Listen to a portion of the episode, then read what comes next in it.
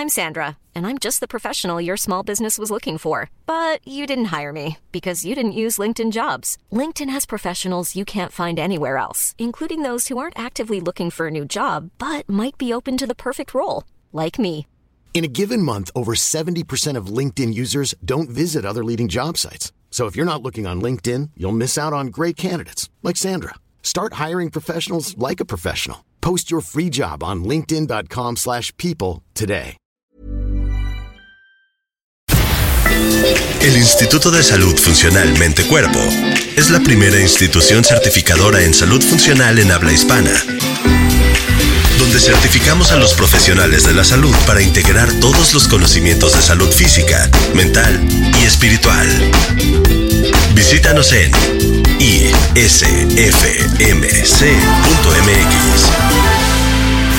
Especialista en medicina antiedad y medicina mente-cuerpo. Reconocida nutrióloga funcional, conferencista y escritora a nivel mundial. Ella es Natalie Marcus. Este es su podcast. Y en cada episodio aprenderemos a resetear, reparar y regenerar. Aquí comienza las tres R's de Natalie Marcus. Bienvenidos a las tres R's. Podemos reparar, regenerar y resetear nuestro cuerpo y nuestra mente para una vida más saludable. Hoy tenemos una invitada muy especial que es Romina Inés Cerviñi. Es directora científica, bióloga, nutricionista. Tiene un PhD de la Open University del Reino Unido, enfocada su atención en los mecanismos celulares y moleculares de las células cancerosas. A través de investigaciones en biología básica, colaboró como investigadora postdoctoral con un Comité Nacional de Investigación, el CNR de Nápoles, y en la Universidad Vita Salute San Raffaeli de Milán, en el campo de la neurociencias. Su carrera profesional continúa con la Universidad Politécnica de Marche con un máster en nutrición y dietética de segundo nivel, que la permite combinar la preparación y los conocimientos adquiridos durante los años anteriores de las diversas áreas patológicas con los instrumentos para optimizar el potencial curativo. Además, trabaja con todo el equipo de la Fundación de Walter Longo Onlus. Atiende directamente a pacientes de todo el mundo de diversas patologías, siempre ayudándoles de una forma integral a la terapia alimentaria con los tratamientos farmacológicos estándar. Bienvenida Romina, qué gusto tenerte aquí. Mucho gusto, estoy muy contenta, gracias. Yo trabajo mucho con pacientes con cáncer y siempre hemos visto que el cáncer es una patología de disfunción en la célula. Estaba yo leyendo que debería de llamarse, en vez de una patología genética, una patología metabólica, donde hay una disfunción en la mitocondria, hay un proceso inflamatorio y donde finalmente hoy hay muchas herramientas como el ayuno, que se habla poco y hay muchos mitos, son muy importantes en los procesos de cáncer. El ayuno puede representar un jolly, le decimos nosotros, para poder eh, ser combinado con las terapias estándar para eh, combatir el cáncer y también otras enfermedades. Así que eh, recientemente el profesor Longo ha escrito un libro sobre el ayuno y el cáncer yo he participado en la escritura de este libro, así que en esta hemos puesto todas las informaciones que están disponibles hasta ahora sobre este tema tan importante y eh, de hecho nosotros seguimos muchos pacientes oncológicos con cáncer eh, tratando de combinar el ayuno con las terapias estándar según del caso. ¿Qué hace el ayuno en el cáncer? Porque lo que pasa normalmente eh, es que un paciente tiene em, una, tiene una población, una población de eh, eh, células con cáncer, células tumorales, pero al mismo tiempo tiene también unas células sanas. Entonces la terapia estándar representa un estrés para las células y también el, el ayuno, cuando lo combinamos, representa un estrés. Lo que pasa es eh, la, um, lo que se va a disfrutar es la, lo que se llama resistencia diferencial al estrés parte de las células tumorales y de las células sanas. Esto se basa en el hecho de que si dejamos uh, de alimentar a un organismo normalmente, ese entra en una modalidad de no crecimiento y de alta protección. Así que eso pasa para las células normales, células sanas. En vez, las células tumorales, en cambio, desobedecen y siguen creciendo porque de hecho es el mayor objetivo de las células tumorales, eso de crecer. Y aunque no se alimenten, porque el, digamos, la situación oncológica eh, bloquea la posición eh, como si estuviera siempre encendido el mecanismo de crecimiento. Así que si se priva, un, uh, si se priva de alimento a un paciente oncológico antes de someterlo, por ejemplo, a quimioterapia, eh, las células normales responderán levantando como si fuera un escudo protector y en cambio las células tumorales desobedecerán la orden de protegerse y serán más vulnerables permitiendo eliminar las células tumorales mientras se reducen eh, los daños a las células sanas. Y esto en un paciente quiere decir menos efectos colaterales de la terapia y al mismo tiempo una, un mayor efecto de, las, de la terapia eh, misma. O sea que el paciente debería ir en ayuno a la quimioterapia.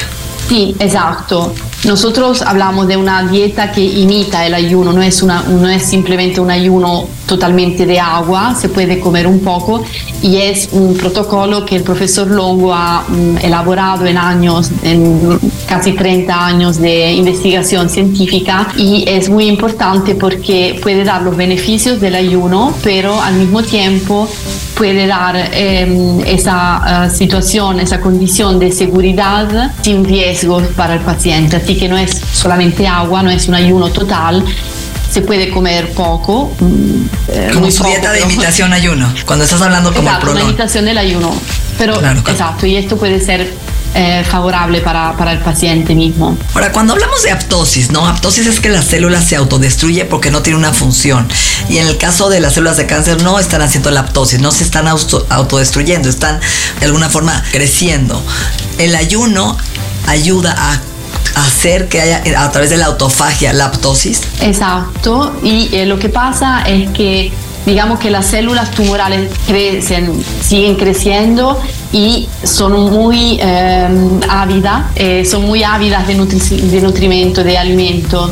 Si falta el alimento porque el paciente está en ayuno, para comer las células tumorales es como si, entre comillas, comieran más quimioterapia o eh, otro tipo de terapia. Entonces, el efecto de la, terapia farmacológica puede ser más eficaz. Esto crea unas, eh, unos daños al ADN de las células tumorales que luego la llevan a apoptosis. Cuando tú hablas de la autofagia, que es cuando el cuerpo se autocome, autolimpia, ¿no? Y quita estos desechos, ¿cómo sabemos cuándo realmente empieza la autofagia en un ayuno? Porque hay gente que dice 17 horas, 24, 36. ¿Cómo tendríamos que hacer una autofagia correcta? Claro, esta es una pregunta eh, muy importante y no es fácil contestar. Eh, de hecho, eh, lo que pasa es que mínimo eh, em, digamos, la condición de, autofagia necesita unas 24 horas para poder empezar, porque antes tenemos otros mecanismos, por ejemplo, de, para acabar, el primer mecanismo es de usar las reservas de glicógeno que se encuentran a nivel del hígado y hasta que no se acaben esas reservas, las células tienen la posibilidad todavía de comer. Así que mínimo necesitan unas 24 horas. De hecho, esta pregunta es importante también porque hay muchos tipos de ayuno. Muchas, muchas veces la gente me pregunta y en general veo que es un tema muy eh, que tiene mucho interés entre la gente y eh, a veces me preguntan, eh, una, una pregunta puede ser si el ayuno hace bien o hace mal. No es fácil contestar esta pregunta porque hay muchos tipos de ayuno. De hecho, la diferencia mayor consiste en, la, en el tiempo de cada tipo de ayuno, porque justamente unos ayunos más breves, más cortos, no permiten la activación de algunos mecanismos como por ejemplo la autofagia. Si pensamos, no sé, al ayuno de 12 horas o de 16 horas, no está dicho que sea suficiente para poder activar este proceso de autofagia, por ejemplo. O sea, ¿tú crees que tendríamos que ayunar, aunque sea una vez a la semana, 24 horas todos? Y después 16, 18, ir alternando. No es algo que aconsejaría. Es mejor, eh, no solo para pacientes oncológicos, pero también para pacientes con otras enfermedades, depende después claramente, o también sin enfermedades, ¿no? Si uno quiere, por ejemplo, prevenir algunas enfermedades y está completamente sano, puede mm, pensar de hacer el la dieta que imita el ayuno de cinco días mm, con una frecuencia que depende de las condiciones del paciente. Y es mejor hacer este ayuno que es un poco más largo más que hacer solo 24 horas cada semana por muchos motivos. El primer motivo es que no, capaz no sea tan fácil para una persona ayunar todas las semanas, aunque solo por 24 horas. Y otro motivo es que como estaba diciendo, em, según el tiempo que dura un ayuno, se pueden activar otros mecanismos. Además de la autofagia, después de 24 horas más o menos, sirven dos o tres días para la producción de, de mm, cuerpos ketónicos. No sé si se dice así en español. Cetonas, cetonas, cuerpos cetónicos. Ok. Y entonces eso necesita dos o tres días, depende de la situación inicial. Así que capaz que 24 horas no sean suficientes, entonces puede ayudar eh, a ayunar por 24 horas por un discurso de digestión y, otro, y otros motivos, pero no da el mismo nivel de eh, efecto que puede dar una dieta que imita el ayuno de 5 días. Ahora, ¿Tú qué recomiendas la gente que está ayunando? Porque yo acabo de dar un curso, ¿no? De siempre no dejar que el cuerpo se adapte al ayuno, estimular y forzar al cuerpo a llevar un día 14, 16, 18, ir alternando los ayunos, además de hacer el ayuno de imitación ayuno, por lo menos yo hago el prolón tres veces al año, ¿no? Y, trato de alternarlos para que mi cuerpo no se acostumbre y descanso a lo que sea uno o dos días a la semana. ¿Crees que es necesario descansar? Alternar los, tipos de ayuno y entrenarse para ayunar puede ser una, una muy buena idea porque hay algunos efectos colaterales de la, del ayuno, por ejemplo el mal de cabeza o la debilidad o el hambre, justamente. Pero es verdad que el cuerpo se puede acostumbrar un poco y eh, al, em, variar estos tipos de ayuno puede ayudar el cuerpo para prepararse al ayuno y a todos los beneficios que puede, que puede tener el ayuno. Em, muy importante es también no solamente el momento del ayuno, pero también lo que se dice refeeding, o sea, la realimentación, o sea, cuando uno comienza nuevamente a comer cuando acaba el ayuno. Porque, durante, porque durante el ayuno se, eh, se, activan esos mecanismos que hemos dicho, por ejemplo, la autofagia, la producción de ketones, entonces digamos eh, como si fuera un autocarnivalismo, ¿no? o sea, las células no tienen nutrimiento del exterior y empiezan a comer lo que tienen al interior, pero empezando por todo lo que se puede sacrificar, entonces por ejemplo, orgánulos viejos, proteínas degradadas, etc. Y eso mm, lleva a una limpieza de las células, a una... Em, eh, a un reciclo también de cosas que nos sirven. Pero va a ser importante también reconstruir y esto es posible hacerlo una vez que se comienza nuevamente a comer y justamente eh, la cosa mejor sería comer en manera eh, justa con la dieta de la longevidad, por ejemplo, eh, para que el cuerpo pueda reconstruir y regenerarse en manera saludable. Me gusta mucho lo que dices, porque hoy está el ayuno sucio y el ayuno limpio, en donde la gente, sobre todo en Estados Unidos, que ayuna muchas horas, pero eh, cuando ya come, mete hamburguesas, papas, pizzas, ¿no? Y, eso, pues, va en contra de todo lo que estamos tratando de hacer con, con la persona. Y hay que aprovechar ese ayuno para romperlo.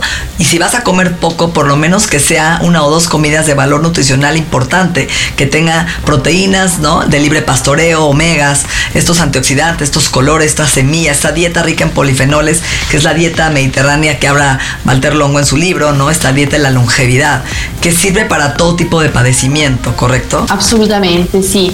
El, primer estudio que ha estado hecho sobre los pacientes, sobre la, dieta que imita el ayuno, de hecho, eh, era un estudio clínico de unos 100 pacientes, lo, han hecho en, em, en Norteamérica y prácticamente 50 personas hacían parte del grupo de control y 50 del grupo de intervento y hacían la dieta que imita el ayuno por 5 días, días una vez al mes por 3 meses consecutivos y luego era un crossover así que se cambiaban. No se controlaba la dieta de los demás días, o sea, de los 25 días entre un ciclo de dieta que imita el ayuno y el otro. Así que lo que quiero decir con esto, y, y se han encontrado muchos efectos positivos sobre la glicemia, por ejemplo, la, producción de triglicéridos, de colesterol, de IGF-1, etc. Lo que quiero decir con esto es que por ahí si, si la gente come mal, tendría que hacer más seguido el ayuno. Pero eh, siendo nutricionista lo que prefiero es que la alimentación mm, sea algo, sea mm, eh, educativo también, o sea que la alimentación pueda ser eh, constante, saludable lo más posible. Pero depende de la situación, si no es lo que yo aconsejo, pero si alguien no puede por cualquier motivo o no quiere comer de manera correcta, por ahí tendría que hacer el ayuno más seguido. Health Addiction es la primera y única filosofía de vida que promueve la salud del ser humano, no solo desde la ausencia de enfermedades, sino como un estado de bienestar por medio de la suplementación funcional. Visítanos en healthaddiction.mx. Te voy a hacer una pregunta fuerte, porque hay mucha controversia, Romina, en las redes sociales y en las tendencias de nutrición. Está esta parte donde la gente está en una dieta de keto, cetogénica, constante, donde habla de la carne, que casi ya son carnívoros, cero granos, ¿no? Donde están comiendo órganos y, y están dejando de comer frutas. Y la otra polaridad, que es la de Walter Longo, donde es una dieta basada en plantas. Y yo he escuchado él en sus entrevistas que, he seguido, sus cursos, que a la larga, tanto tiempo en cetosis te puede dar una caída fuerte, un envejecimiento y un daño. ¿Qué tanto es cierto esto? Es muy cierto, sobre todo porque creo que hay un misunderstanding de, eh, de qué es la dieta ketogénica. La dieta ketogénica eh, es una dieta a bajos carbohidratos, pero normal cantidad de proteínas y altas grasas. Normalmente también en Italia, por ejemplo, pero veo también en Norteamérica, la gente en general piensa que la dieta ketogénica, visto que es bajos carbohidratos, quiere decir que tiene que aumentar mucho las proteínas. Y eso está muy equivocado, porque primera cosa no es la verdadera dieta ketogénica, es solamente una dieta a bajos carbohidratos. El exceso de proteínas, sobre todo de proteínas animales, va a activar unos mecanismos que nosotros tenemos en las células que van a activar todos esos um, pathway de procesos del entorno de envejecimiento. Por ejemplo, mTOR, PKA, PKA, eh, PKA, perdón, y etcétera. Así que son unos mecanismos muy definidos. El profesor Longo con eh, su grupo de investigación, pero también otros eh, científicos han mm, caracterizado muy bien todos estos mecanismos. Así que se ha demostrado que un exceso de proteínas y sobre todo y también un exceso de glucosa puede llevar a un envejecimiento más repentino. Y eh, el envejecimiento representa el mayor factor de riesgo para todas las enfermedades más comunes como el diabetes, el cáncer, las enfermedades autoinmunes, eh, neurodegenerativas, cardiovasculares, etc. Así que hay que tratar de elegir bien cómo uno quiere vivir porque eh, a veces por ejemplo, también por mi experiencia con algunos pacientes, la gente sigue, lo que veo es que mucha gente sigue la dieta ketogénica para adelgazar, para adelgazar muy pronto, pero, uh, o sea, no, quiere, no es que una persona flaca es más sana de otra, así que lo ideal sería seguir una dieta que pueda llevar a una a, adelgazar, a tener un peso correcto, pero en manera sana y que pueda promover también la longevidad, así que sin eh, acelerar el envejecimiento. Y la dieta de la longevidad es muy rica de, de plantas, de proteínas vegetales, como los legumbres, por ejemplo, pero también de algunas proteínas eh, animales como el pescado. Tienen también muchos carbohidratos, sobre todo que vienen de los cereales y sobre todo cereales integrales y es una, una, alimentación rica también de micronutrientes como las vitaminas y los minerales. Así que es una dieta completa que no, o sea, no tiene eh, en teoría eh, carencias de, de, de, nutrientes. Así que mi consejo es de tratar de seguir la dieta de la longevidad que luego puede ser personalizada y adaptada según la persona, según las condiciones clínicas, fisiológicas o patológicas, según la edad, el sexo, eh, etc. Si estamos hablando de una combinación adecuada, hacer una dieta basada en plantas, junto con un ayuno intermitente, ¿correcto? Y de repente hacer esta dieta de imitación ayuno unas tres, cuatro o cinco veces al año, reduciendo calorías, pero siempre manteniéndonos en la dieta basada en plantas. Correcto, así que una, una dieta de la longevidad para todos los días, con el ayuno intermitente de 12 horas, o sea, si uno acaba de cenar a las, a las, no sé, a las 9 de la noche, puede desayunar a las 9 de la mañana para mantener esas 12 horas. No es, no es propio mínimo, es lo ideal a veces nosotros aconsejamos a los pacientes oncológicos o que han tenido cáncer en el pasado un eh, ayuno intermitente de 14 horas, porque esto, según unos eh, artículos científicos, eh, ha sido asociado a menor riesgo de recidivas, o sea, de, vuelta del cáncer. Entonces es algo que nosotros aconsejamos. está bien el ayuno intermitente, pero no es o sea, mm, no es que más se ayuna y mejor es, porque el problema es que si uno ayuna mm, por 16 horas o más todos los días, esto está más asociado a la producción de cálculos eh, biliares, no sé si se dice así, Johnston, y, entonces eso eh, puede, o sea, puede dar algunos, algunas ventajas por algunas cosas, por ejemplo el peso o también eh, el, control de la glicemia, pero puede dar unos efectos colaterales como esta producción de cálculos, cálculos biliares que eh, traen otros problemas. Así que lo que tratamos de hacer es de dar los consejos mejores para tener una vida sana sin, tratando de no crear otros problemas. O sea que vivir en cetosis y forzar al cuerpo durante años a una dieta más cetogénica trae efectos también negativos en la salud, ¿correcto? Correcto, exacto, exactamente. Sobre todo cuando, el, cuando, el, em, cuando este tipo de alimentación es crónica y es para siempre así. Y breves periodos no dan tantos problemas, pero no dan tampoco mucha ventaja, así que es siempre mejor tratar de eh, ser una, elegir un tipo de alimentación, un tipo de estilo de vida que, ten, que sea saludable, pero que tenga propio una base científica. Por ejemplo, el profesor Longo ha introducido el discurso de los cinco pilares de la longevidad. Entonces, cada eh, indicación eh, sobre la alimentación está, digamos, filtrada eh, por, una, por la, por la mm, eh, investigación de base, la epidemiología, la, los estudios clínicos, etc. Así que cada cosa que está afirmada eh, por el profesor Longo en la dieta de la longevidad, por ejemplo, está filtrada en algún modo, no es una moda momentánea que luego se acaba ah, después de algunos años. Así que esto también es muy importante, tener una base científica fuerte.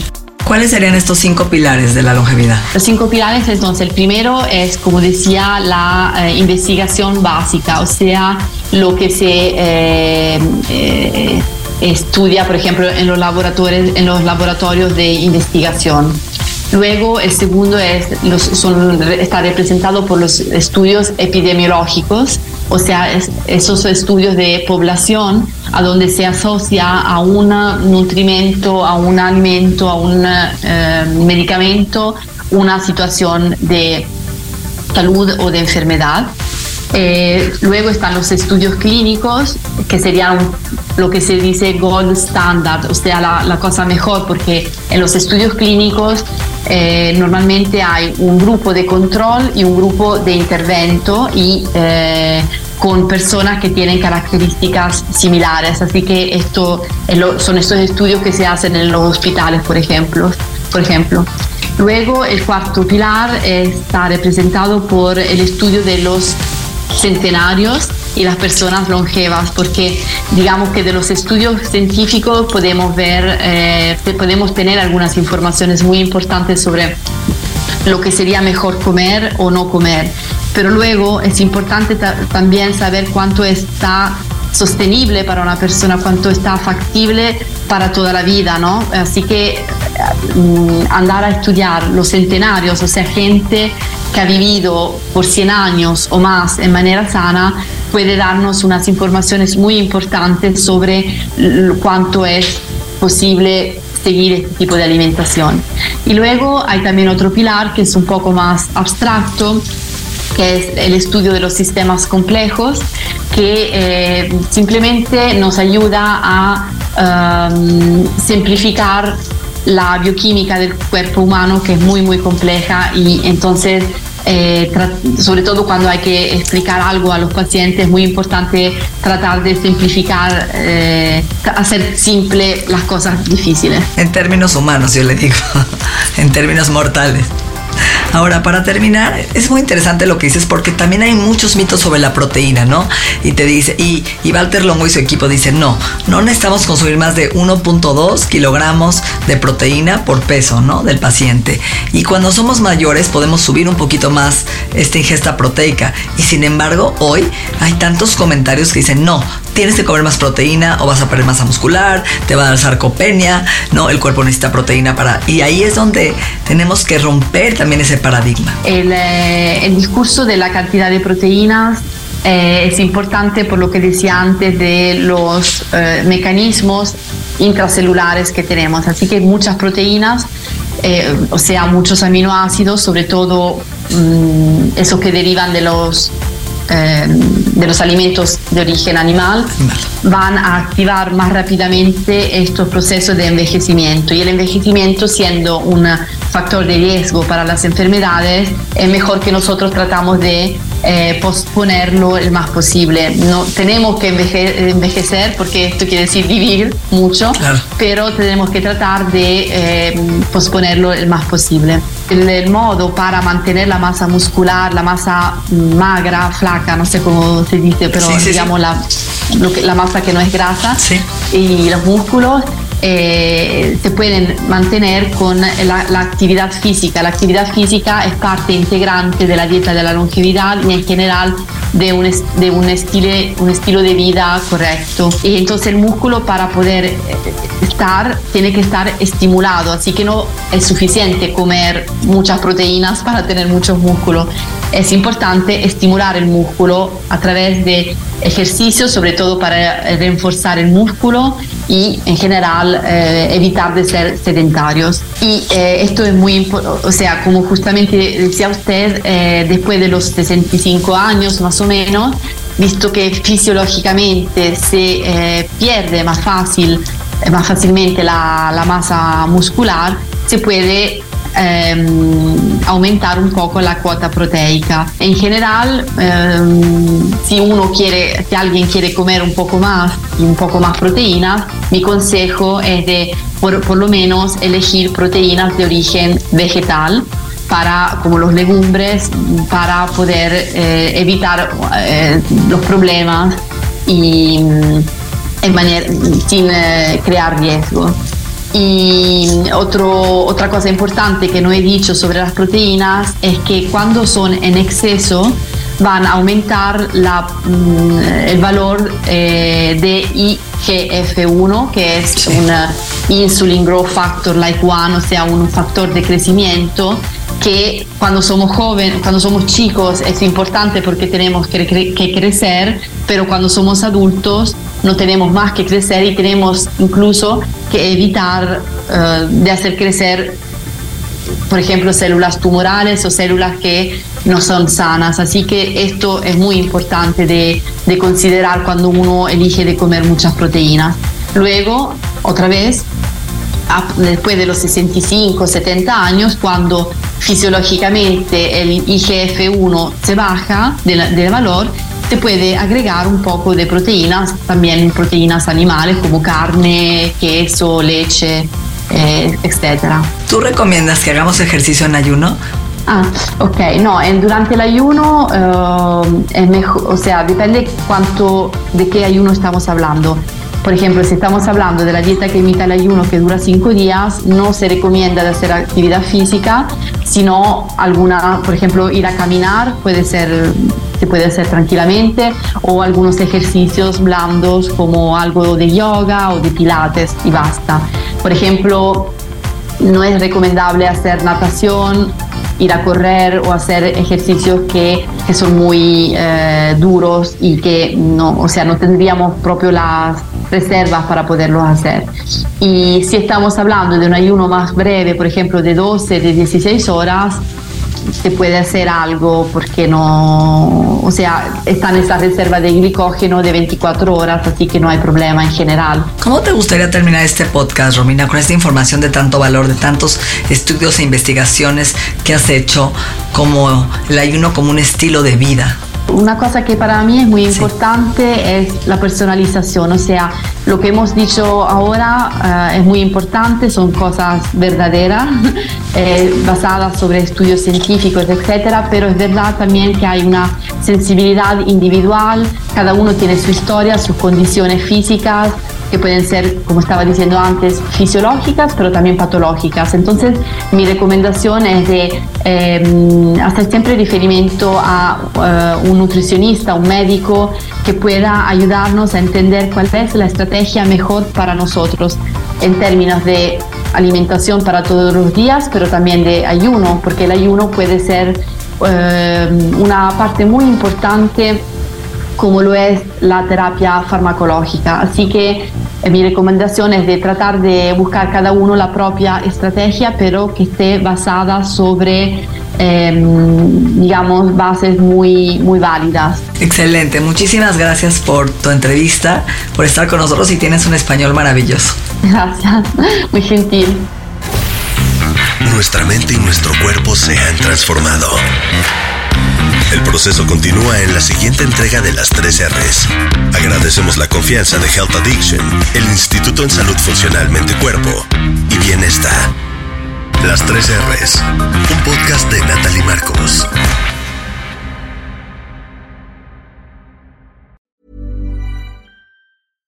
How would you like to look five years younger? In a clinical study, people that had volume added with Juvederm Voluma XC in the cheeks perceived themselves as looking five years younger at six months after treatment. Look younger, feel like you. Add volume for lift and contour in the cheeks with Juvederm Voluma XC. Reverse signs of aging by adding volume to smooth laugh lines with Juvederm Volure XC. For important safety information and to find a licensed specialist, visit juvederm.com. That's J U V E D E R M.com. Not for people with severe allergic reactions, allergies to lidocaine, or the proteins used in Juvederm. Common side effects include injection site redness, swelling, pain, tenderness, firmness, lumps, bumps, bruising, discoloration, or itching. There's a risk of unintentional injection into a blood vessel, which can cause vision abnormalities, blindness, stroke, temporary scabs, or scarring. Talk to a licensed specialist to find out if it's right for you.